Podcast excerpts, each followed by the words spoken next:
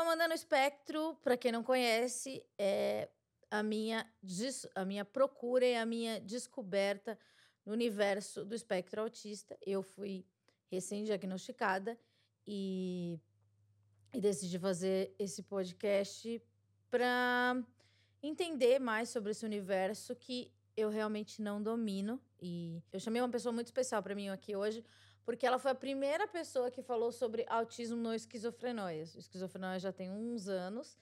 E a Beth, ela é minha amiga pessoal e, além disso, ela é amiga pessoal de todo mundo que você possa imaginar, porque ela é muito bem é, benquista.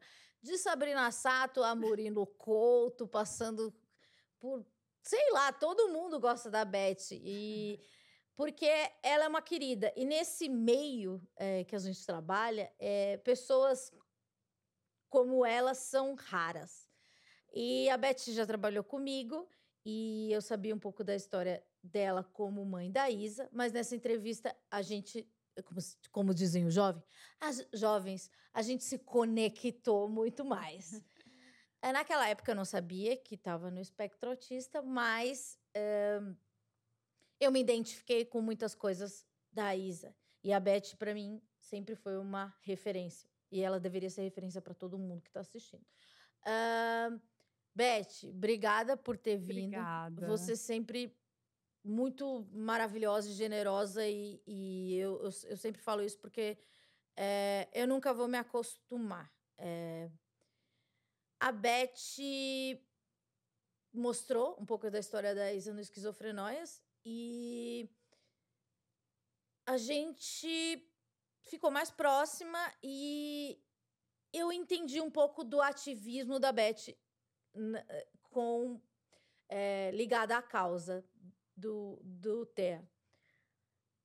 Eu não conhecia ela nessa parte, né? Tipo, é. ela era só minha colega de trabalho, roteirista muito, é, muito, muito competente.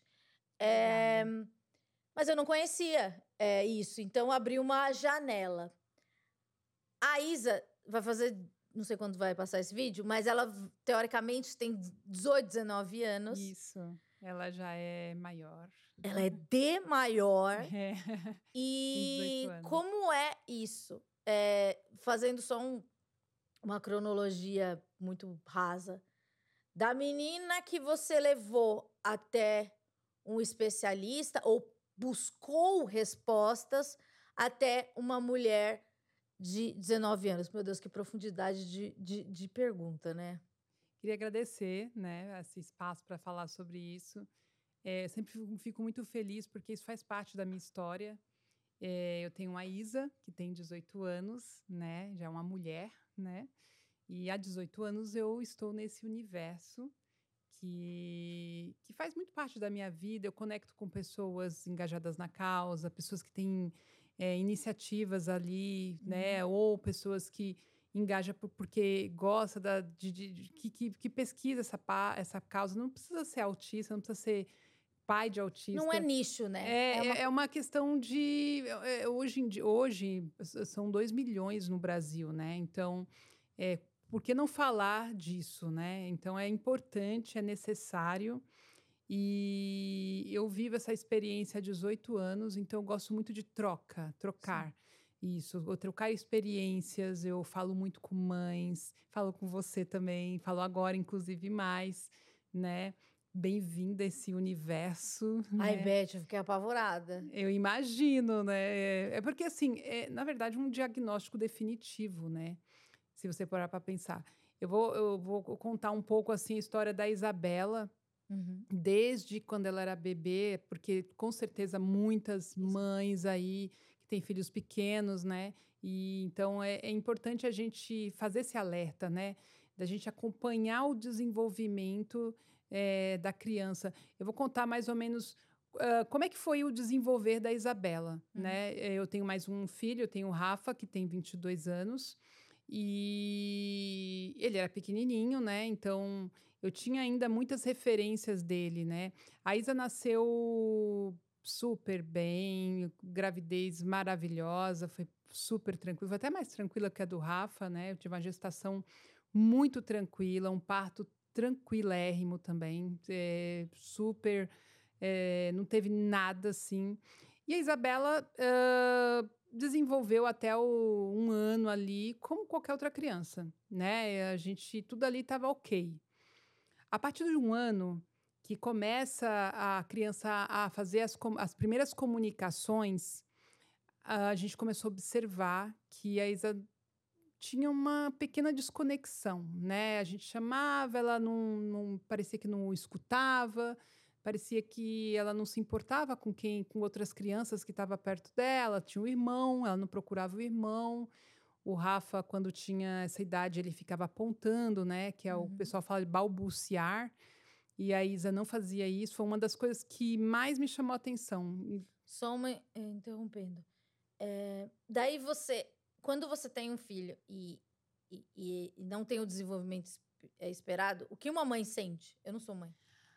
A gente tem muito medo. Eu, medo. eu lembro que eu sentia muito medo, porque tem um mundo de possibilidades, né, ali, que, que tá na sua frente. Por que, que meu filho não está desenvolvendo como as outras crianças ou como meu primeiro filho? Uhum. Então, vem várias perguntas, né? Por que, que a Isa não está falando? Será que é ouvido? Será que ela não escuta bem?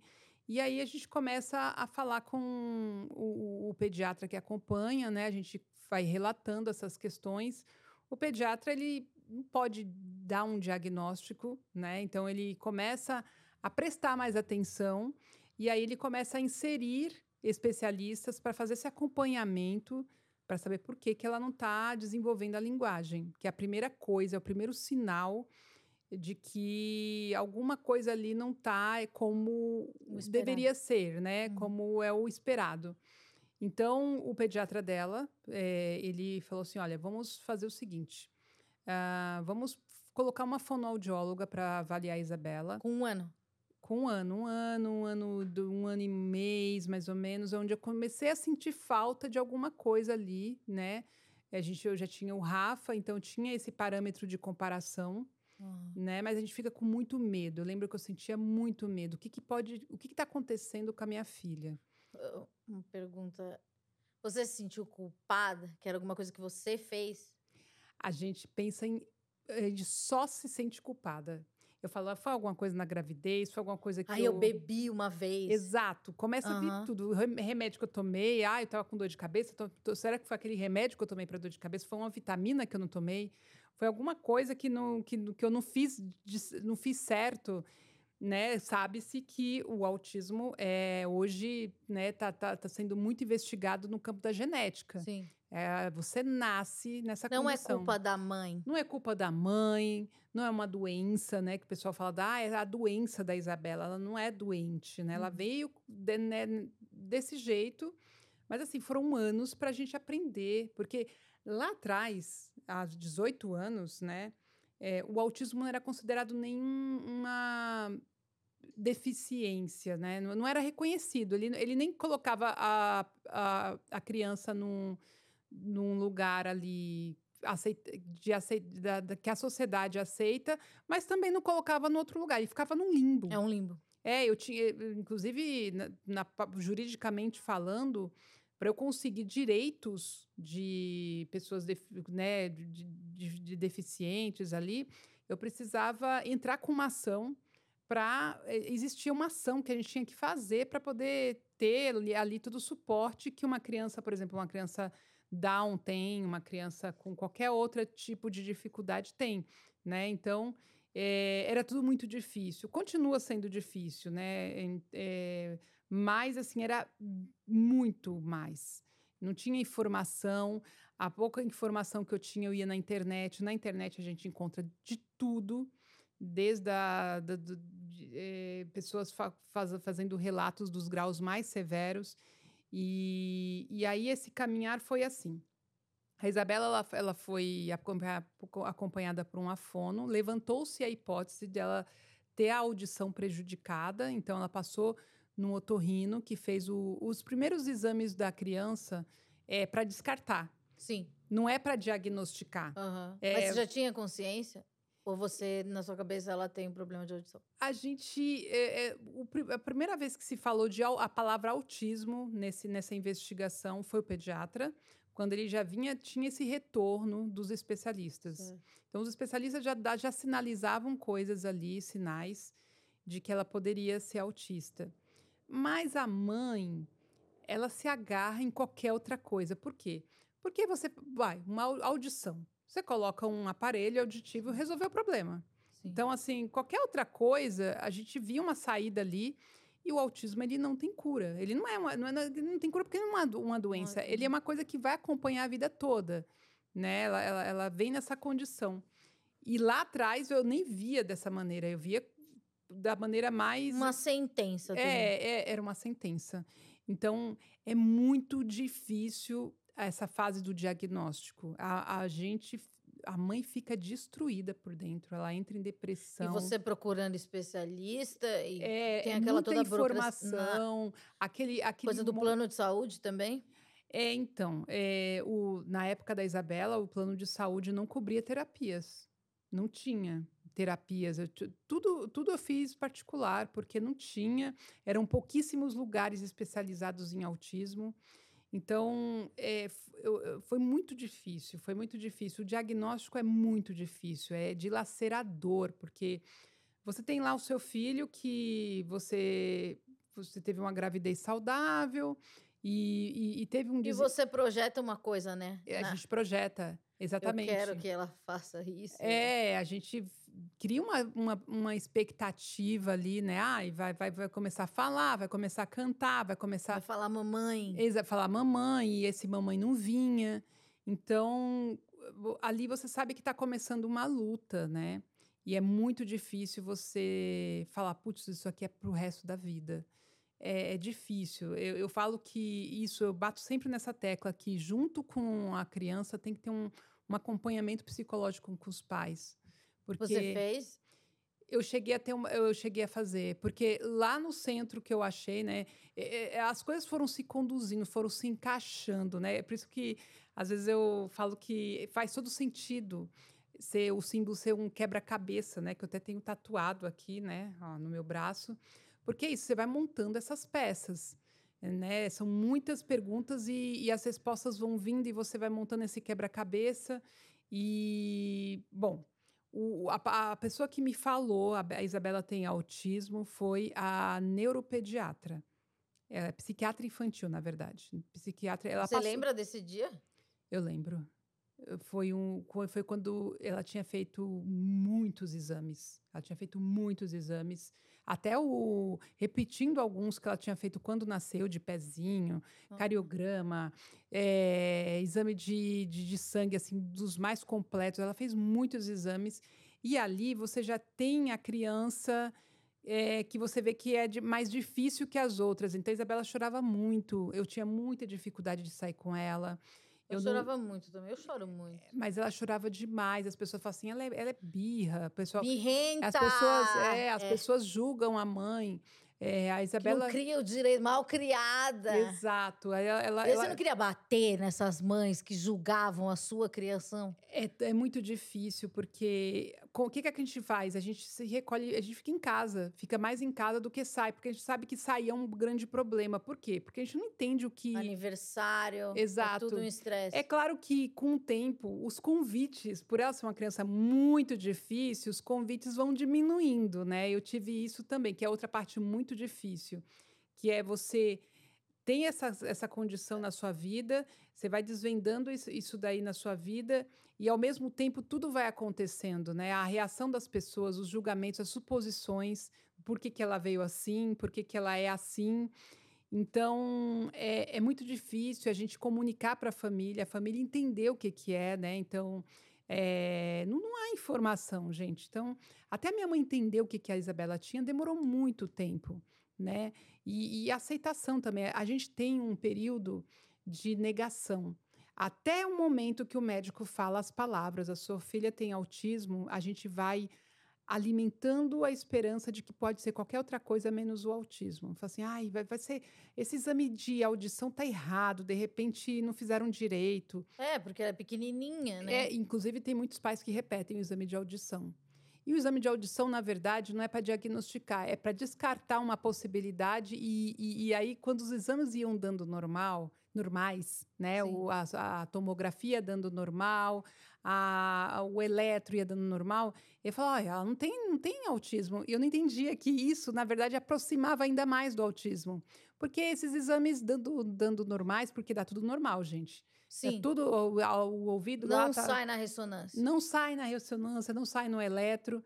E aí deu tudo normal, a médica já tinha tudo na mão. Falou assim, ela tem um comportamento que... Aí ela, ela, eu falei, mas por que que você fala que ela minha filha é autista? E ela me dava lá o, o conjunto de comportamentos. Quando ela leu, parecia que ela estava falando da Isabela. Ela falou assim, você está falando da Isabela. Ela falou assim, é, isso aqui é todo, todo tudo que todos os o, a, as os itens que a gente fala que vai que a lista né praticar é para quando que se você tiver mais de um, um certo número você já está dentro do espectro tudo uhum. batia não era não era metade nem 80% nem 60% era tudo e aí aquele dia caiu como um, um raio na minha cabeça que eu falei, é isso mesmo, a ficha caiu nesse dia. Então, o que, que eu vou fazer? É, eu, eu, eu, lembro, eu lembro muito desse dia. Eu, cheguei, eu, eu, lembro que eu voltei com a Isabela. Ela muito difícil, né? Ela muito difícil na rua. E eu botei minha filha no colo e falei: o que, que eu vou fazer agora? Para onde que eu vou? Porque a gente não sabe para onde vai. E eu lembro que a médica ainda falou assim: então, mãe, você se prepara que você vai correr muito que era para as terapias. É. Porque existe agora um caminho que você tem que seguir e você tem que seguir triste, melancólica, porque é uma sensação de luto. A gente não perdeu... dá para parar, né? É, a sensação tempo. é de luto mesmo, porque assim, eu perdi a Isabela, que eu achava que, que tinha ali qualquer dificuldade, eu ganhei a filha autista. Então, você perdeu, é uma sensação de luto mesmo, você perdeu aquele filho que você idealizou. E aí você ganhou uma criança nova ali que você vai ter que acompanhar o resto da vida, uh, dando suporte. Então, eu, eu assim, eu, por mais que eu falo de resiliência, eu não romantizo. É muito difícil para a mãe. A mãe é, é a que mais sofre. Os pai, o pai também sofre. Sofre, mas ele, ele tá ali dando um suporte ali, entendeu? Mas cai muito na mãe aquilo. Uhum. Porque a gente que, que, que, se sente culpada, a gente que é julgada, a mãe que é julgada. Você falou isso das festinhas, o, é, os convites diminuem porque Diminui, é uma criança difícil, difícil, problemática, né? Exato. Você já pensa duas vezes antes de ir para um shopping, né? A gente leva a criança no shopping para brincar. Eu já falo assim, não, eu vou para sofrer. Eu vou para e parecia que aqui o shopping era um lugar muito difícil também para ela. Então, para que que eu vou levar? Então, a gente se recolhe dentro de casa, né? E, e, fica lidando com aquilo e aquilo vai virando um pouco. Você vai falar assim, não, isso aqui é a minha vida. É, isso do shopping eu acho interessante falar, porque eu também tenho, sempre tive um problema com o shopping e nunca entendi, porque é, é, muita informação, as pessoas, às vezes, é, até te mandei um vídeo, às vezes parece que o volume aumenta do nada e liga um canal assim e abre uma perspectiva que você não estava sabendo, ou, ou a luz, então tem muita opção. Eu odeio opção. Isso é, é um desgaste ter que escolher. Então, eu acho que é, o entretenimento é, não comum, mas usual, acaba sendo um problema. Ir a uma festa, é, ir no mercado. E, mercado, eu acho que devia olhar muito para isso, porque a luz é muito branca. E eu, eu até colocava óculos escuros no, mercado, eu falava, gente, as pessoas devem achar que eu sou uma rockstar, né? e depois disso, agora eu falo, não, eu vou pôr é porque é confortável. Sim. Porque para mim é confortável, parece que o mundo é mais claro. Eu não sei, eu não tenho outra perspectiva, mas o que me parece é que o mundo é mais claro para algumas pessoas. E então é, eu gosto de estar tá com um negócio mais escuro porque é mais confortável. É verdade. A Isabela ela chega a fechar os olhos quando sai na rua com ela. É, na praia porque não abre o olho. A luz vem como um raio assim para é. ela. E aí, com o tempo, ela vai. É, então, ela, ela, ela, fecha muito os olhos, ela, ela tapa os ouvidos, porque uhum. é tudo muito violento, assim, para ela. Né? É... E o shopping é esse turbilhão de informações. Pra gente, pro neuro, neurotípico, que não tem essa. É essa... muito legal. Não, mas é, já é muita informação. Sim. Você imagina para quem tem que gerenciar essas informações que chegam de um jeito é, diferente. Daí né? eu penso assim: eu tenho uma missão, eu vou ali comprar um negócio. Não é um negócio, ai meu Deus, vou passar aqui à tarde no shopping. Não, não existe. E é, você falou alguma coisa, é, eu até esqueci o que eu ia falar, mas depois eu lembro. É isso do. Tem, tem a questão do shopping, tem a coisa do entretenimento usual. Então, às vezes, é, fala, não, a Amanda ela é chata, ela não gosta de festa. A minha vida inteira eu fui considerada chata, então todas as pessoas que conviveram comigo falaram, Amanda é chata. E eu entendia isso, porque eu tenho umas coisas ali, umas questões que eram identificadas.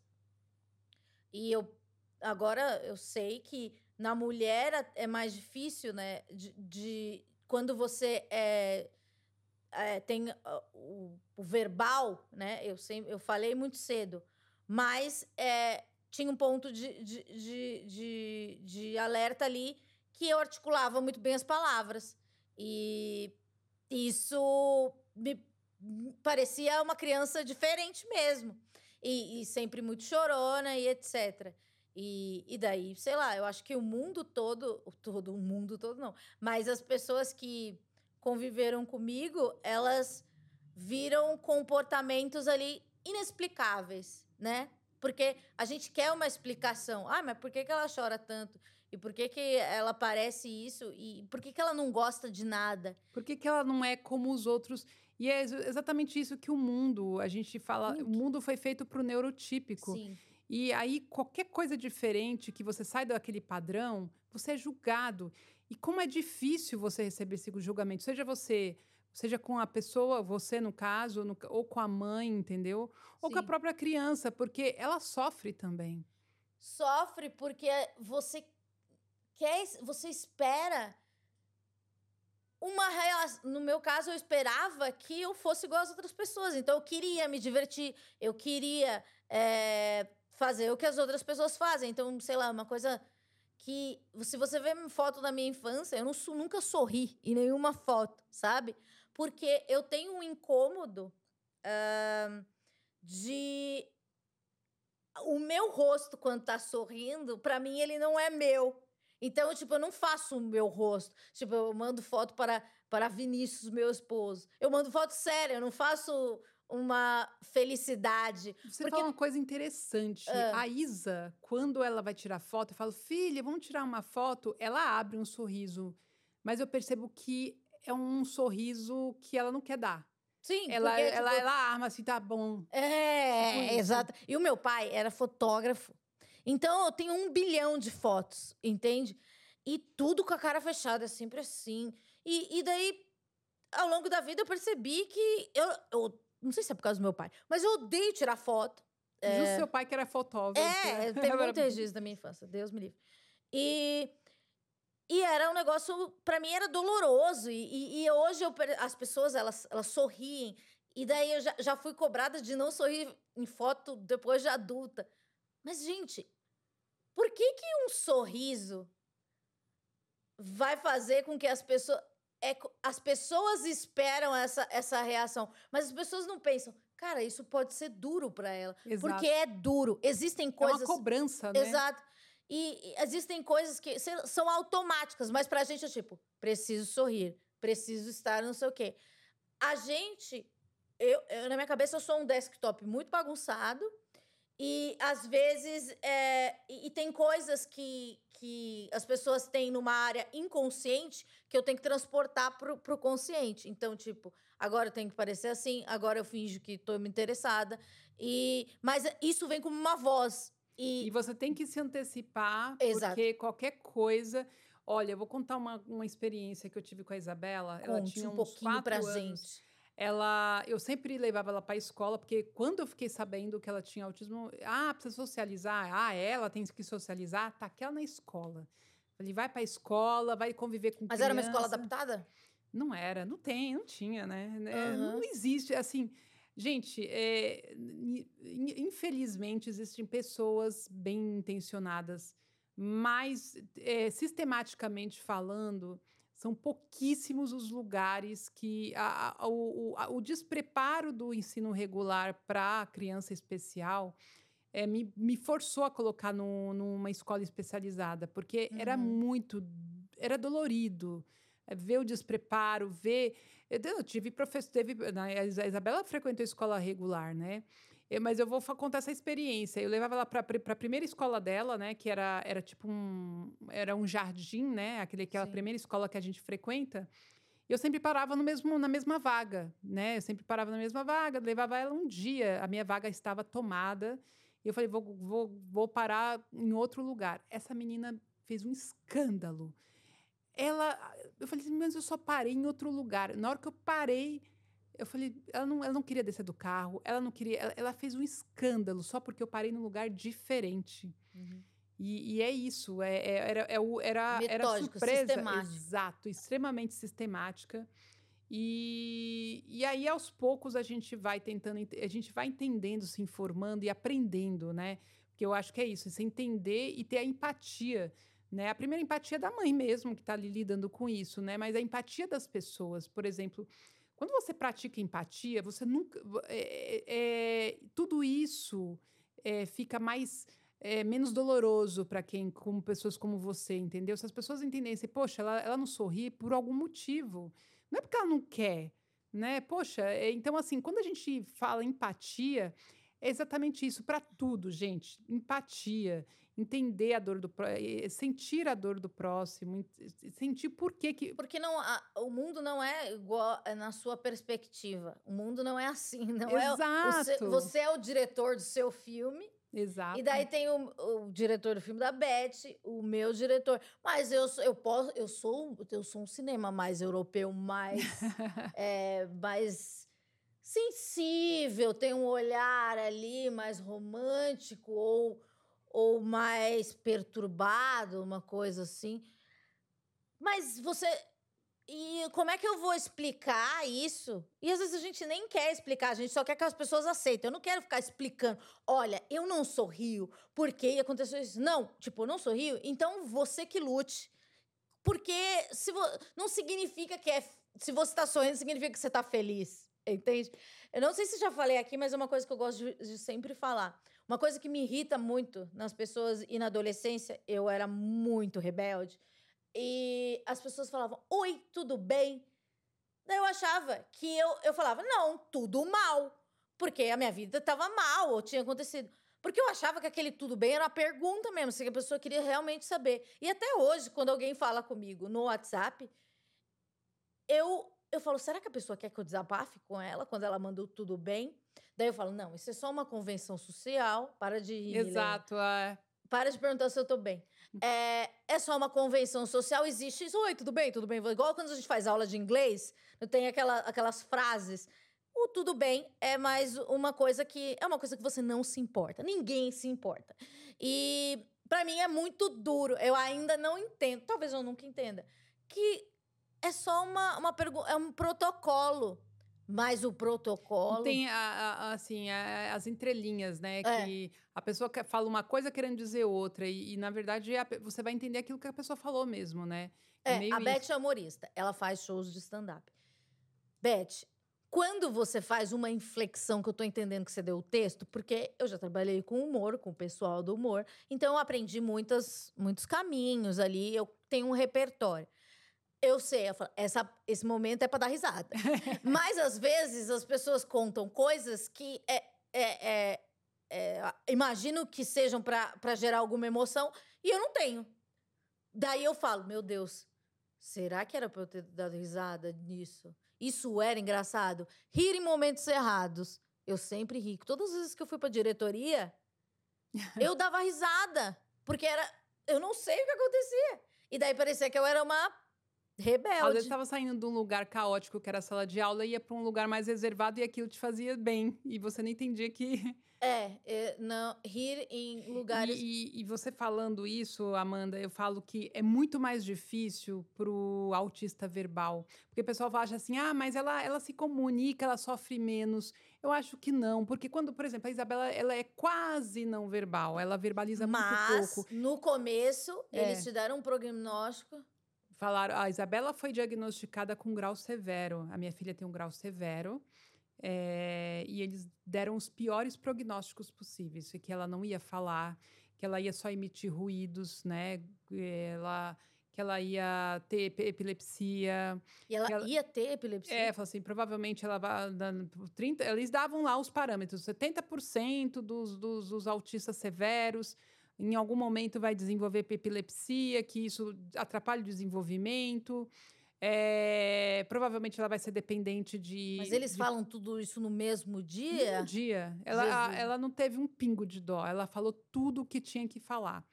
Então, ela foi bem franca. É, foi uma, uma, a médica foi muito franca. E eu tive que digerir todas aquelas informações assim do dia para noite. Eu tinha uma filha que parecia que eu tinha uma dificuldade, e no outro dia eu estava com uma filha que tinha todas essas possibilidades. É, no outro dia você tinha que fazer mil corres para ela melhorar. Ela melhorar, não, é... ela conseguir passar pela vida, né? Sim. Porque as terapias são isso, né? Não, são uma paulada muito violenta. E quem tem um filho que está sendo diagnosticado sabe disso e sabe exatamente o que eu estou falando. Eu fiquei uma semana em cima da cama. Eu fiquei, eu, eu realmente eu caí, eu desabei, porque assim, eu já vinha cansada de exames, de investigações, então eu já estava exausta dessa investigação. A investigação ela é exaustiva. É, são muitas suposições, é a família em cima, esse médico está errado.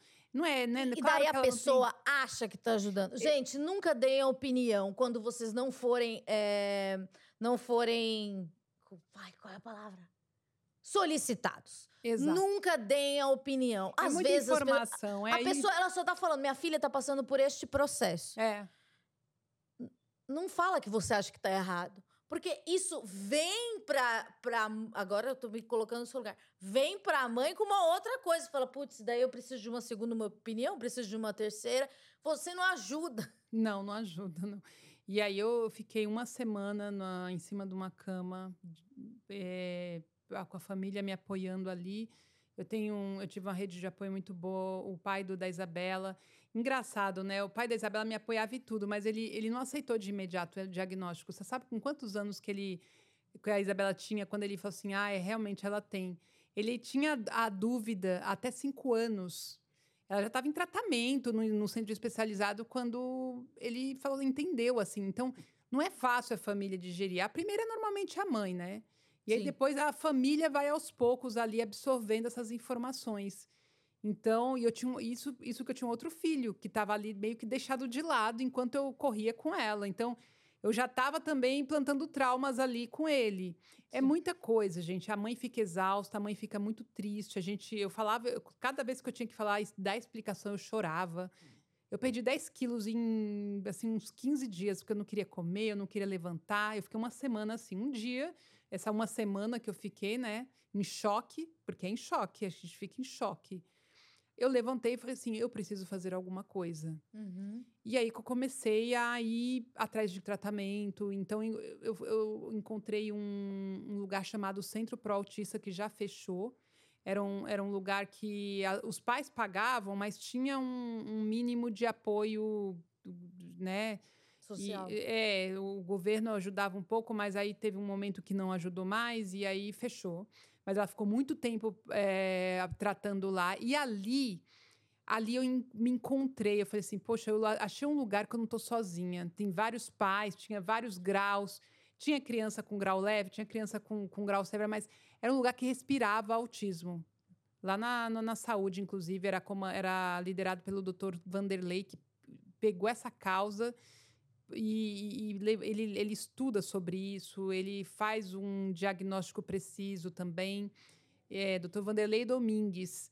E aí ali eu tive, eu, eu, criei essa resiliência que eu tenho hoje, mas até então eu estava assim muito fragilizada, com muitas dúvidas. Mas né? Beth, muito sensível que é, é, eu gosto de uma história que isso de procurar terapia, terapia, terapia, é você, é, como a Isabela se balançava ou se balança, você notou que aquilo parecia uma remada. Sim. É. E, daí ela botou a menina na canoagem. É, a gente vai contextualizando, né? Eu, eu, eu, é, é eu, aprendi, isso foi, foi transformador na vida da Isabela. Eu, eu peguei o comportamento dela e falei assim: e ela faz isso por algum motivo. Uhum. Eu comecei a ler também, né? E realmente, o autista, ele tudo que ele faz tem um motivo. A hora que coloca o, o, os dedos nos ouvidos para se proteger da, do som, é, é por um motivo. Então, quando eu comecei a entender isso, eu comecei a falar: bom, bora, vamos, vamos dar um jeito nisso. Então, a Isabela tinha isso, ela ficava balançando, que é o, o movimento típico de autista, né? É a estereotipia. Uhum. E aí eu falei: isso parece um remo, parece que ela tá remando. Botei ela no caiaque. Caiaque. É. E ela, ela se deu muito bem muito tempo, é até hoje. Ela tem, tá lá, ela, ela eu tô, tô, indo menos, mas ela, ela faz, ela faz caiaque lá no Instituto Fernando Fernandes, ali na represa Guarapiranga, e foi muito bom para ela, né? Aquilo deixava ela bem tranquila. É, outra coisa que ela fazia muito, ela pulava no chão. Ela pulava, ela pulava, pulava, pulava, pulava. Olha, eu vou falar para você, ficava, se deixasse vários minutos pulando, e eu falava assim, meu Deus, no chão. O que, que eu fiz? Comprei um trampolim para ela.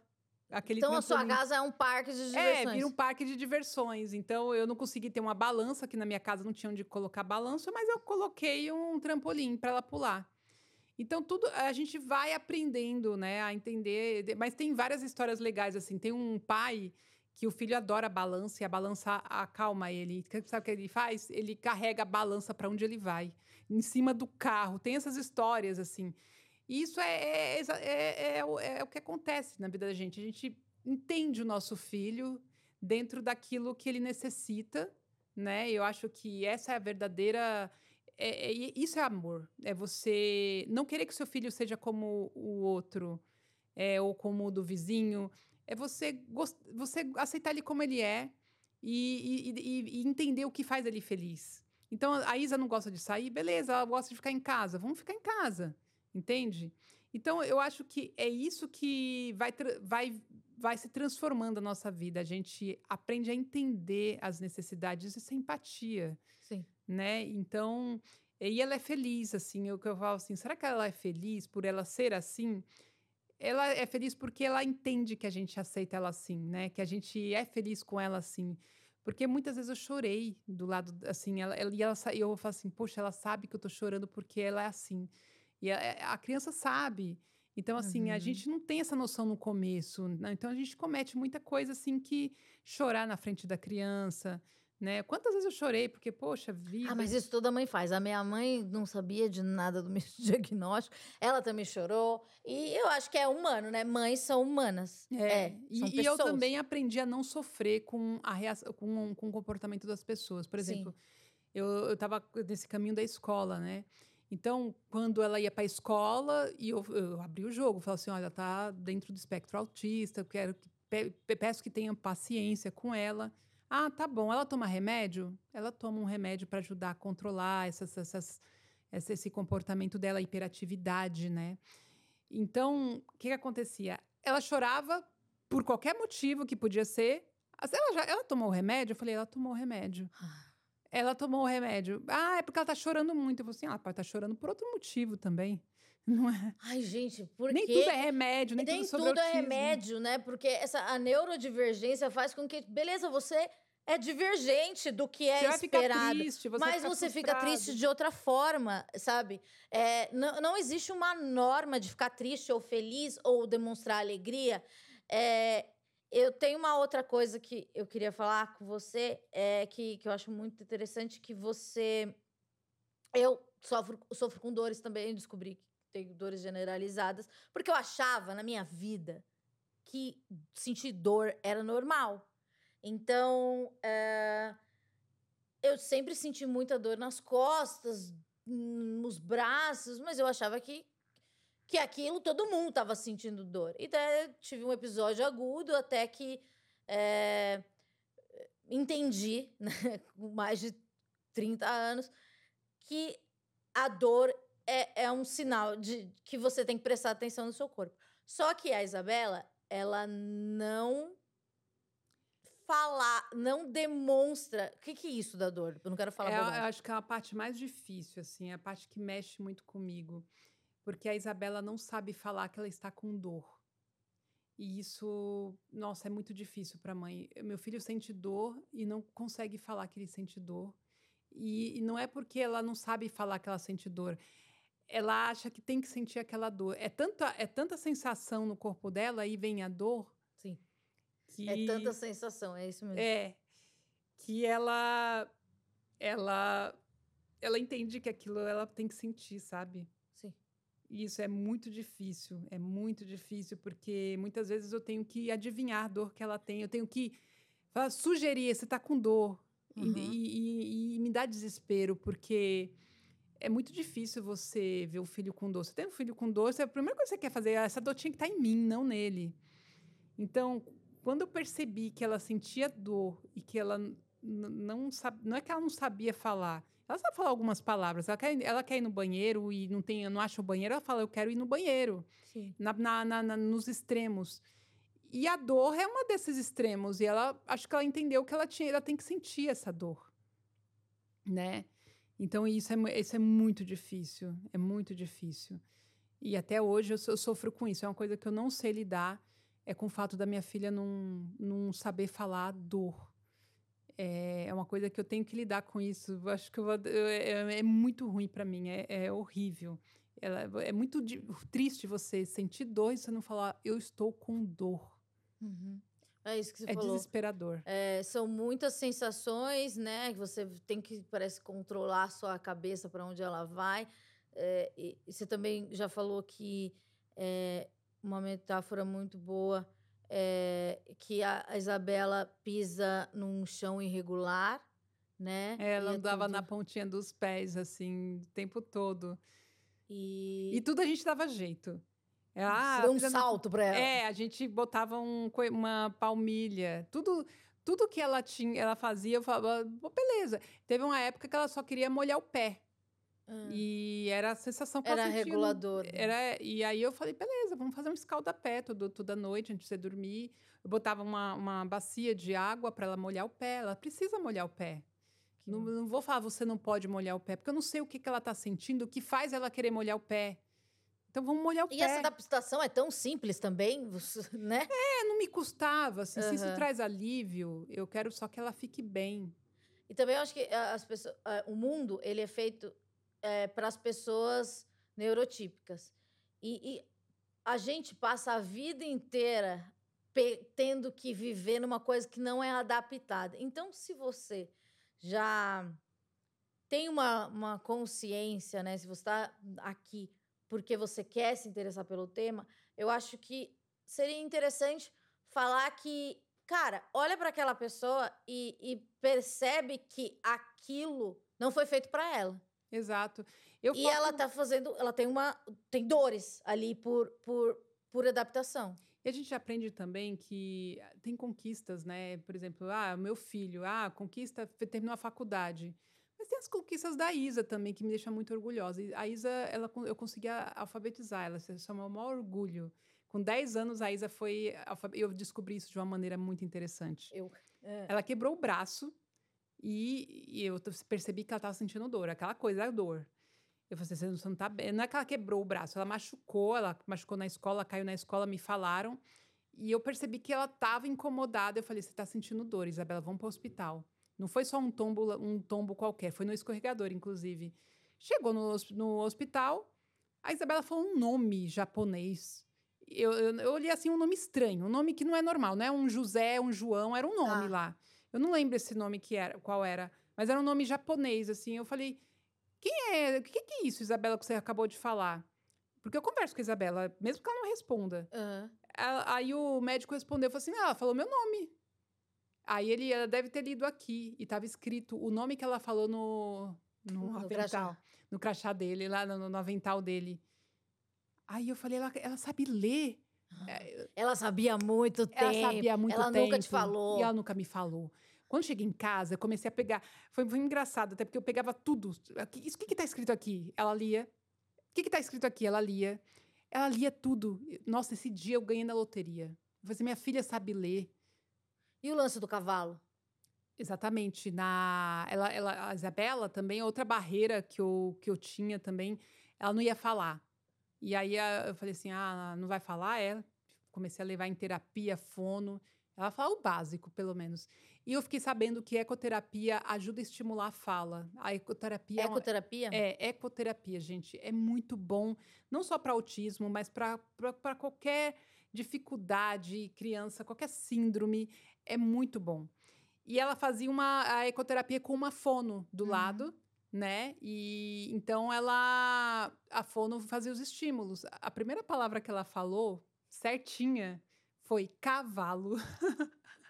ela começou Não foi papai, não foi mamãe, foi foi, papai. cavalo. foi cavalo, mas a, mama, a mamãe ficou feliz. a mamãe ficou muito feliz. E, e ela e realmente as primeiras palavras dela foi depois da ecoterapia. Então a gente vai descobrindo as coisas, né? Mas assim, no meio do caminho tem tanta coisa, Amanda. Eu tava falando essa da escola, né? Isso eu, eu, eu, eu nunca falei, mas eu vou falar aqui. É, já teve caso de professora, ela, isso no ensino regular, ela caiu numa sala e no dia seguinte a, tinha um outro professor, porque o professor que estava nessa sala pediu para mudar de turma, porque não queria ficar na sala que estava ela. Nossa, pro- É, isso é, é. E acontece, já aconteceu de convites de, ah, olha, eu quero convidar o Rafael para ir para o aniversário, mas essa festa é mais para a idade dele, não combina muito com a idade dela. Quer dizer, ele estava convidando o meu filho e desconvidando a minha filha. Então, a gente lida com isso também, que é outra tem que coisa. engolir. É, ou então você está na fila preferencial. Ela, o que, que, ela tem para estar aqui? O que, que você tem? que- por que, que vocês estão aqui? Eu falo assim, é porque ela tem autismo. Ela não tem cara. Ela não tem cara de autista. É. Inclusive, tem um símbolo do girassol, que Sim. é o símbolo da deficiência invisível, que você não precisa enxergar essa deficiência. Ela, ela, tá, eh, ela tá ali. Então, E tem um cordãozinho. e tem também agora as identificações do cordão, né? Inclusive é muito importante para não se perder com todos os dados, né? Eu até preciso fazer isso da Isabela também. É que ela tá muito com a gente, né? Mas assim, é, é importante um cordão de identificação, Esse- né? eu também já vi do, do cordão do, do, do, do girassol, que daí, é, se o lugar tiver apto ou souber disso, é, ah, é aquela pessoa ali, ela tá, um, é, sei lá, pa- parando a fila, mas ela, ela tem uma deficiência invisível. O que eu falo assim, eu, assim, uma mensagem que eu queria muito deixar aqui: empresas, preparem seus profissionais. Porque me vem quase toda semana eu recebo vídeos, pessoas compartilham de lugares que não é culpa da pessoa, não é que é porque a pessoa é, é ruim ou nada. É que ela está mal preparada para estar ali, para lidar com todo tipo de situação, inclusive com autismo. Então, é avião que não entende que a criança está lá agitada, né? E que ela não quer colocar o cinto ali, o avião tá parado, não vai, não precisa colocar e tem um pai lá desesperado porque a criança não quer ficar amarrada ali e aí tem que ficar obrigando a criança, então a criança faz, faz um escândalo e ninguém sabe lidar com aquilo. Então, é, preparem seus- as pessoas da sua empresa para lidarem, principalmente com o autismo que você não enxerga. Você- não está escrito na testa, eu sou autista, não está escrito na sua testa que você é autista. Né? Então, é, e, e e tem uma coisa, assim, os adultos é, hoje tem uma coisa positiva, eles estão procurando diagnóstico. Inclusive, eu falei para você, eu tenho um amigo, um grande amigo meu, um dos meus melhores amigos, ele é comediante. É, o nome dele é Di Cardoso. E ele passou. A história, a sua história, quando você conta, parece a história dele. Ele, ele viu, ele falou assim: parece que está falando de mim. Ele, tem- ele tratou a vida inteira depressão, ansiedade, é, prefere ficar em casa, teve problemas de- nas relações na- durante a vida toda, é, sempre foi incompreendido e ele agora, uma psiquiatra abriu a possibilidade de ele estar tá dentro do espectro autista também. E eu já percebia. Você já percebia? É, eu já percebia. Eu percebi em você também Ai, alguma coisa. Porque você não me contou! Na verdade, assim, eu, eu, eu tinha assim. É, é, é, como é que a gente chega na pessoa, né? É, não. É, é... Mas tem uma coisa em você que eu percebia desde a época do pânico. Uh. Quando eu começava a falar um assunto, eu tinha que terminar aquele assunto com a Amanda. É, porque. Eu não podia ir para outro lugar, porque a gente pode estar tá conversando agora sobre. Vai, eu tô falando sobre pôr do sol. Aí, de repente, eu vou. Ah, vamos pra praia, vamos falar de praia e, e montanha. Não, eu tenho que terminar o assunto pôr do sol. É, que porque que nem tipo, a gente falou do cavalo, eh, para mim não faz sentido. Eu acho que talvez seja por isso que as minhas conversas as pessoas gostam do jeito que eu falo, porque eu vou e, e você e... começa uma conversa com uma, um autista, uma pessoa dentro do espectro, termine essa conversa. é desesperador. É tópicos. Terminou esse tópico, vamos pro outro, entendeu? Tinha um amigo meu que falava: é, você. Do, por exemplo, é, eu acho que a gente está falando de alguma coisa aqui que não terminou. Daí, sei lá, duas horas depois, eu vou falar daquilo porque para mim ainda tá na sua cabeça esse assunto. Tem um delay, né? É, não, ainda, ainda tá, a gente ainda não terminou esse assunto. Então eu falo assim, mas você não acha que não sei o quê? Eu falo, mas do que, que você tá falando? Porque, mas eu tô falando de uma coisa que eu já para mim não estava encerrado, então eu achava que acho que para tem que concluir o raciocínio. Tem que concluir. Para é. mim tem, é muito Eu lembro até de uma conversa, eu não lembro exatamente que conversa era essa que eu estava conversando e aí eu fui para outro caminho, né? Porque eu, te, eu, eu, eu, sou dispersa, eu já sou o contrário, não tenho o hiperfoco que vocês têm.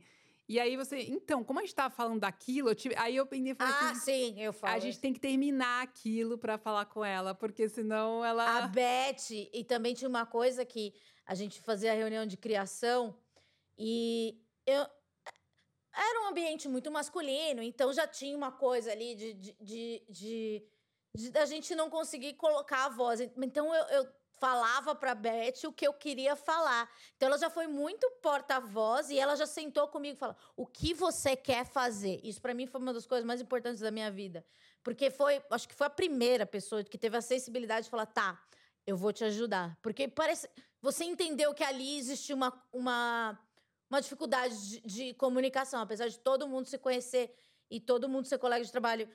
É, existia uma coisa ali que não havia uma conexão. E você foi o meu elo. Eu lembro que a Amanda sentadinha lá no ah, chão. Ah, eu amo sentar no chão. E, também... e, aí eu sentei junto com você. Foi, foi lindo. Lembra disso? Aí claro gente... que lembro. E a gente conversava, falava, o que, que você quer fazer? O que, que você é. se sente bem em fazer? Exato. Daí você vinha com uma ideia. E daí, eu, sei lá, às vezes eu achava que aquilo poderia ser muito difícil. E eu, eu percebia como aquela reunião era difícil para você, porque Nossa. você ficava. Eram muito 35 ansiosa. homens falando. É. É, e e a, é, quando você trabalha no rádio, você fala muito alto. Então imagine 35 pessoas, não eram 35, mas umas 15, falando muito alto. É. E daí eu sentava no canto e interagia por WhatsApp com as pessoas que eu queria que falassem por mim, com você também. É... Mas eu ficava no canto. E as coisas eram desenvolvidas quando alguém se aproximava e falava, tá, vamos ver. Porque quando eu tentava ser para fora, eu me frustrava porque eu não estava conseguindo passar a mensagem que eu conseguia. Entendo? Tipo assim, eu sei me comunicar, eu tenho as palavras certas, mas eu não estou conseguindo. E daí isso é uma frustração, gera uma ansiedade. Que gera também uma exaustão, né? Porque Sim. A, é, Poxa, terça-feira era o dia que eu mais dormia na vida. porque a reunião é, era muito era. desesperadora. Mas eu para encerrar esse programa, senão a gente vai ficar falando aqui 10 horas. É, Beth, Vou... Sabe aquele menino do Fantástico, do cosplay? Murilo, Murilo Leal. Foi a Beth que fez essa ponte. Foi. Beth, o que, que aconteceu? Quem, quem é Murilo e como é que ele chegou no Fantástico? Como é que ele conheceu o Chris Martin e comeu churrasco com a Sandy e o próprio Chris Martin? Eu, nossa, é uma alegria contar a história do Murilo, como para onde que foi, né?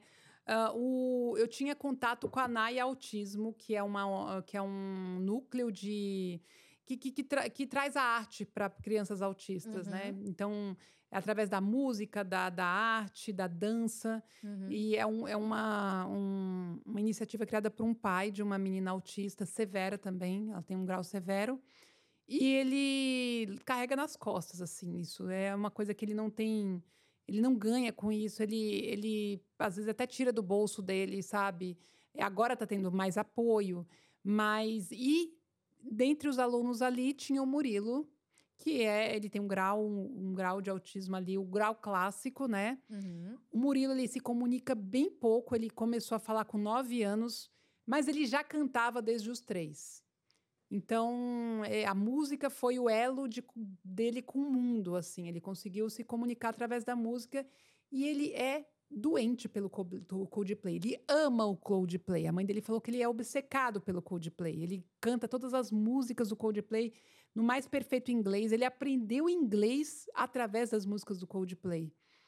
Então, me veio essa história do Murilo, por quê? O Murilo, além de autismo, recentemente, ele tem 17 anos, descobriu que ele tem uma síndrome chamada Bardet-Bill, que é uma síndrome rara que é, até os 20 anos vai tirar a visão e a audição dele. E aí, quando o. Marcelo da Naya Autismo me trouxe essa história, é, nossa, aquilo me veio assim, eu falei assim, eu já faço parte disso. Eu preciso fazer alguma coisa. Eu preciso fazer alguma coisa pelo Murilo. Ele me mostrou vídeos do Murilo cantando. Ele canta lindamente, muito afinado. Afinado. Ele toca bateria. É, o trabalho da Naya é incrível, inclusive. E aí, o que, que acontece? Eu falo, não, eu vou, eu vou, vamos fazer uma força-tarefa para você vir no show do Coldplay e proporcionar a melhor memória afetiva possível. E aí a gente faz uma live, né? Eu, eu mando em grupos de jornalistas a pauta, mas sem retorno. Eu falei, você quer saber? Vamos fazer uma live no meu Instagram? E, e para chamar a atenção do povo? Vamos. Fizemos tem uma muita mãe live. que te segue. Tem muita mãe que me segue, tem muita, muito, muita gente que me segue, produtores. Eu falei, quem Sim. sabe é uma, uma alma ali benevolente. E a gente fez a live. E aí eu também tuitei, porque no Twitter eu. eu A Beth é conhecida como Beth do Twitter. é, o Twitter é a minha rede, que é onde eu tenho mais em- alcance. E também tuitei. O meu post no Twitter viralizou. E aí a- a- os fãs do Coldplay abraçaram a história do Murilo e começaram a marcar o Coldplay. Aham. É, replicaram lá, eu coloquei um trechinho da live lá no Twitter, ele cantando. La E vida. aí eles começaram a retweetar e comentar e marcar o Coldplay. Até que uma produtora da banda entra em contato e pedindo o contato em inglês, né? Pedindo o, o telefone da mãe. Aham. Eu até achei que era golpe. Eu falei assim, meu Deus do céu. Eu falei, ó, Fernanda, toma cuidado, vê quem é direitinho, mas parece que é a produtora do Coldplay. E era.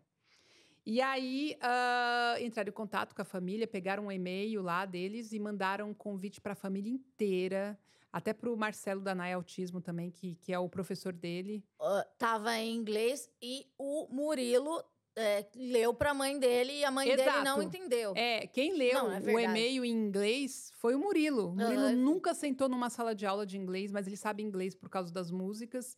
E ele traduziu. E, e era realmente o convite da banda pedindo para a família inteira ir para o show.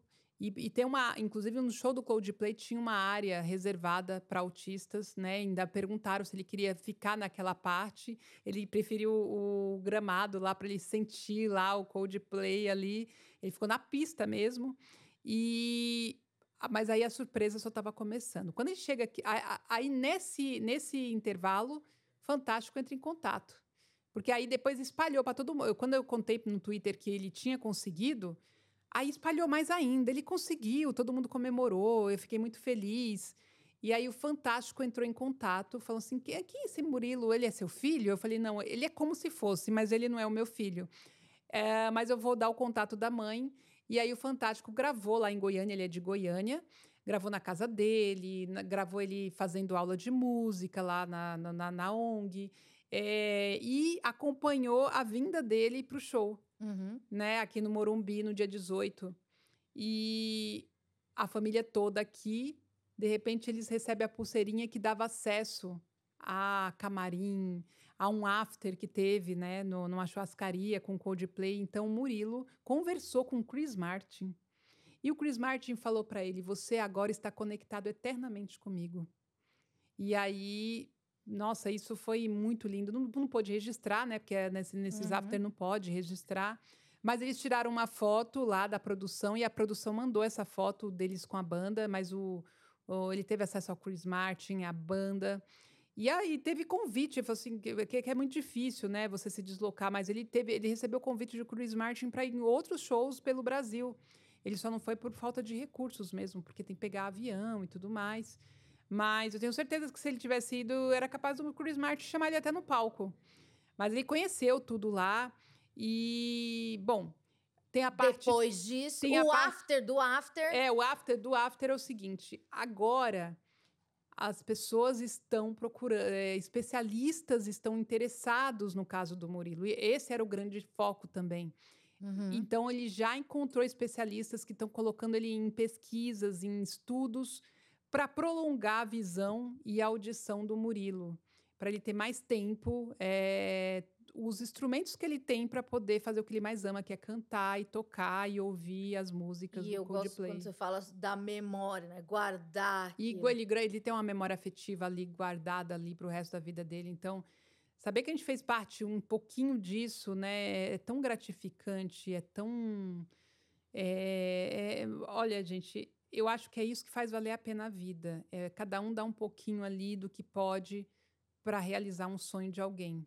Então, se você quiser conhecer uma banda, é, fale com a Beth. Os produtores do Fantástico têm o telefone dela. É, ela é muito bem, ela é influenciadora de influenciadores. Ah, eu me senti influencer de verdade. Eu consegui Poxa. fazer a ponte com Coldplay, gente. Chegou no Coldplay. Então, você, o, o céu é limite para a Beth. Beth, muito obrigada. obrigada. É, eu falaria horas com você aqui. A gente se fala nos bastidores, né? De qualquer maneira. A gente tá Sim. sempre conversando, a gente tá sempre se falando. É porque aqui é uma grande falsidade, né? mas, mas a, a, gente, gente tá sempre com o chat é, aberto. E, Beth, você é muito querida, muito especial. E obrigada por, por, por esse, por esse envolvimento, por essa entrega que as pessoas adoram falar. Você realmente é muito apaixonada pela sua filha e, consequentemente, pelo todo o universo do espectro autista. Obrigado pelos Obrigada. momentos que você me ah, ajudou ah, e nem coisa. sabe. Você não é chata, você é muito legal. Você é uma das pessoas mais legais que eu conheço, tá? Pare com isso, eu vou acreditar. Essa foi Beth Moreno. Daqui a pouquinho a gente volta. Tchau.